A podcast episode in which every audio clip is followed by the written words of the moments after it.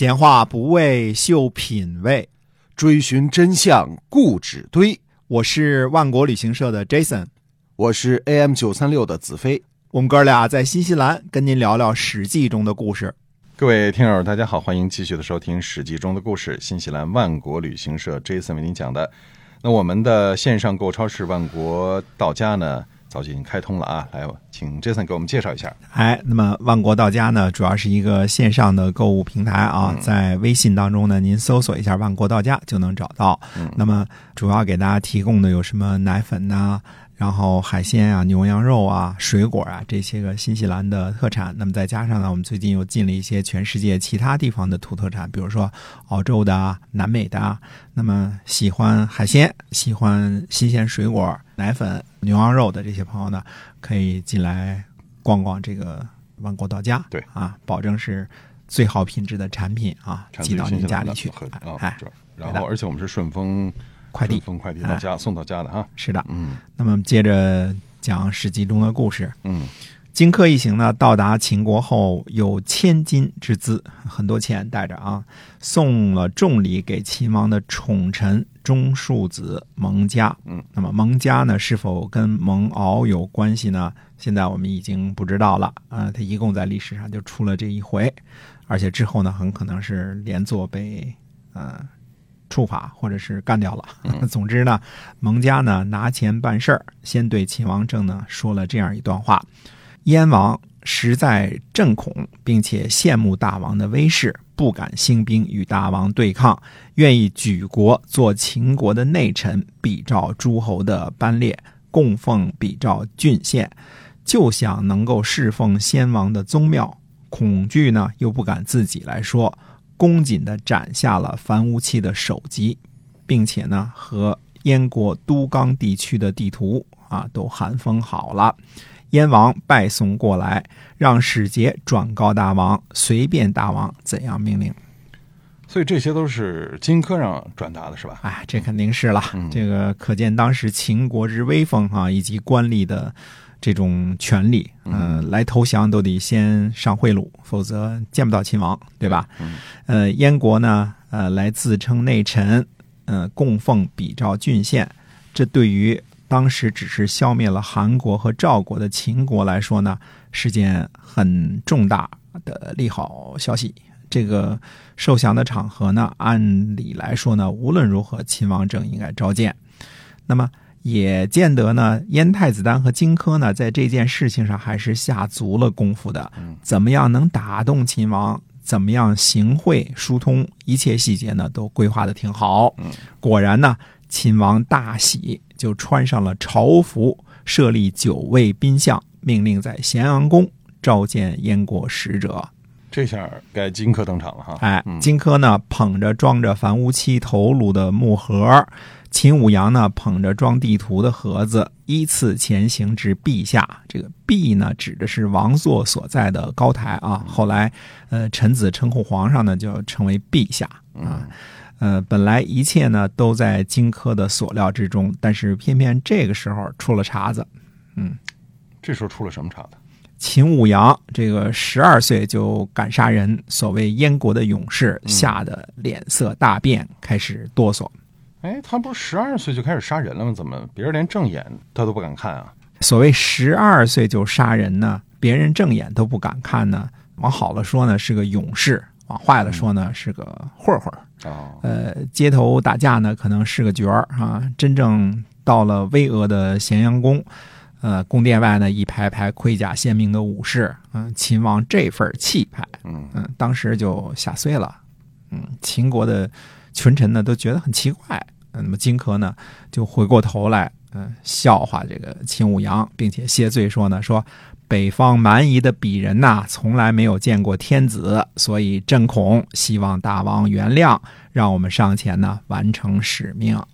嗯，所以这个说的很好听啊，也合情合理是吧？哎，荆轲呢和秦舞阳。这个比较呢，这里很有意思，也看清楚了什么叫真正视死如归的意识，什么叫做流氓混混啊。虽说这个当时呢并没有暴露啊，但是使命的难度呢增加了一倍，因为呃，估计按照原来燕国的设想啊，最佳的情形是荆轲和秦舞阳两个人到高台上去，来到秦王的身边，这样两个人制服秦王一个人，并且劫持人质呢，那就容易的多了嘛，对吧？这就是荆轲为什么出发前一直在等他的朋友。荆轲看中的朋友，应该不会像秦舞阳这样没出息。嗯，但是燕太子丹呢，等不及了，就选派了一个所谓的燕国勇士秦舞阳，这个就出了点茬子。虽然出了点茬子呢，但是被荆轲给遮掩过去了，只是一个插曲。但是呢，又出了另外一个插曲。又出了一个什么插曲啊？秦王政呢，估计。对观看一颗斩下来的人头呢没啥兴趣，呃，估计燕国这点事儿呢也不敢撒谎啊，对吧？秦王呢对荆轲说呢：“起啊，起身，你去把秦舞阳的那个地图拿过来。”看来呢，这个秦舞阳这时候呢还是处于极端的恐惧，脸色苍白，哆嗦，就是人已经碎了，就。不成个儿了，就这个样子啊。那秦王呢也没有在意秦舞阳这点事情，就说：“荆轲，你去把那个地图盒子给我拿过来。那不看那个呃樊无期的那个头颅了啊，没啥好好看的，是吧？” 哎，荆轲呢取了地图啊。多说一句啊，地图也是一卷竹简啊，所以要卷成一卷嘛。那就一点点的打开，结果呢？呃，图穷匕首现，这个词儿我们现在都使用啊。对，图穷匕首现。那么荆轲呢，左手抓住秦王的袖子，右手拿匕首就去刺秦王。秦王大吃一惊，一下子呢就站起身来，把左边的衣袖都挣断了。那秦王呢？急忙拔剑，但是剑太长，剑鞘呢卡得太紧，仓促之间呢拔不出来。这时荆轲就追过来了，秦王呢就绕着大柱子跑。因为事发仓促呢，群臣都反应不过来，都慌张的不知道该怎么办。而根据秦国的法度呢，群臣在殿上侍奉不得携带任何兵器，拿着兵器的卫士呢、郎中们呢都在大殿之下。而且呢，秦国的法律严格，没有奉诏呢，谁也不敢上前。呃，又这事儿呢又发生的十分仓促，来不及呢召集下边的士兵，所以秦王呢就绕着柱子一路狂跑，荆轲就拿着匕首一路狂追。秦王政呢急了呢，就空手格斗挡一下，所以相当于这群臣谁都没上前帮忙，估计当时也来不及哈。呃，台子太高了嘛，显示威仪嘛，对吧？这时候 三步两步也上不去嘛。帮忙的人呢倒是有的，侍奉秦王政的医生呢夏无居拿药罐子狠狠地砸了荆轲一下，左右呢也开始叫喊：“大王您带着剑呢，大王您带着剑呢。”提醒他，哎，一句话呢就提醒了秦王，趁着夏无居呢砸了荆轲这个空隙啊，估计光一药罐子砸一下就愣一下吧。那么秦王呢，终于抽出了他的长剑，一剑就砍断了荆轲的左腿，荆轲倒下，就把匕首呢掷向秦王，但是呢没有射中，匕首插在柱子上。秦王挥剑上前，荆轲呢身中八创，注意啊。整个这个过程当中呢，秦舞阳应该还是距离两个人最近的，而属史书上呢一点记载也无，估计还是处于下燧的这个状态啊。所以终究是个小混混啊。哎，荆轲呢知道事情败露，就靠着柱子呢大笑，击居以骂。什么叫击居呢？就是叉巴着腿。呃，古人凡是坐下呢，都要这个膝盖跪在席子上。啊，那时候没有桌子椅子啊，胡凳，嗯，那胡凳呢，胡人才用凳子呢，对吧？嗯那么类似呢，就是现在呢，膝盖跪在席子上呢，坐在后脚跟上啊，因为古人不穿内裤，嗯，所以积居呢，这坐在地上是十分不恭敬的。但是估计这时候荆轲呢，左腿已断，嗯，中了八箭，也没法在乎什么礼节了，就在这骂，嗯。那荆轲骂什么了？荆轲说呢，说之所以行刺不成功啊。就是想活着劫持秦王，一定要得到契约回报太子。注意啊，我们前面说过这一点了。那么荆轲所骂呢，实际上是这次行刺失败的主要原因。回想之前呢，荆轲呵斥太子的话啊，不能活着回来是蠢材，就能知道呢，荆轲一直以来的计划呢，就是要活着。劫持秦王，要拿到秦王的契约，回报太子，并且自己呢全身而退。如果真的图穷匕首现的时候，荆轲拿起匕首一下子就刺过去。就算秦王反应迅速，马上隐身而起，那秦王又不是武侠高手，被刺中的可能性还是很大的。呃，荆轲带的是锋利的徐夫人的匕首，为了毒药见血封喉，对吧？而且秦王穿的是隆重场合的朝服，又不是带着全身的盔甲，嗯，啊，被刺中见血的可能性还是非常大的。对，嗯，那么就是说，如果荆轲真的想一上来就刺杀秦王，他的可能性还是有的哈。呃，我们只是说可能性啊，当然也并不绝对啊，因为世间的事情是没有绝对的。但是我想说的是呢，荆轲想要活着劫持秦王的策略呢，是个失败的策略。如果真的活着劫持成功，逼着秦王写下契约，那之后怎么办呢？除非他能够一路上啊，匕首钉在秦王的脖子上，一路把他押解回燕国。那这其中的难度呢，嗯可想而知。现在大家看这个劫持片多了，知道这其中是有可能生变的啊。如果只是签下一纸文书，荆轲呢就此罢手，那么。秦王签什么样的文书，难道还不能撕毁吗？那孔夫子都说“妖盟不算数”，对吧？所以荆轲想要生擒秦王的计划呢，是选择了一个成功率很小的这么一个计策。那么成功率高的方案是最快的时间，呃，跟秦舞阳俩人动手一剑就把他刺死。呃，这是成功率相对来说比较高的，就是刺杀秦王。呃，也。刺杀成功了呢，其实也只能引起一些秦国的内乱。没有了秦王，秦国还可以再立其他的人做王，对吧？还有其他的宗族呢。那么其他的王呢，估计跟秦王的想法也差不了太多。嗯，呃，所以自始至终，燕太子丹和荆轲筹划的刺杀方案本身就是一个成功率很低，并且呢，实际上未必可能起到什么大作用的一个方案。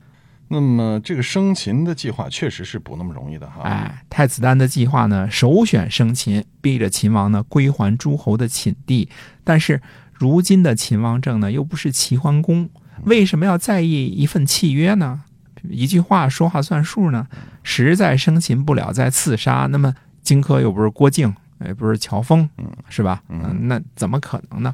那抱着两个主意，两个目的。就会犹豫不决，千钧一发之际，怎么能容得荆轲采取什么，呃，次等计划 Plan B 是吧？对，所以这个刺秦王的计策呢，实际上是个下下之策。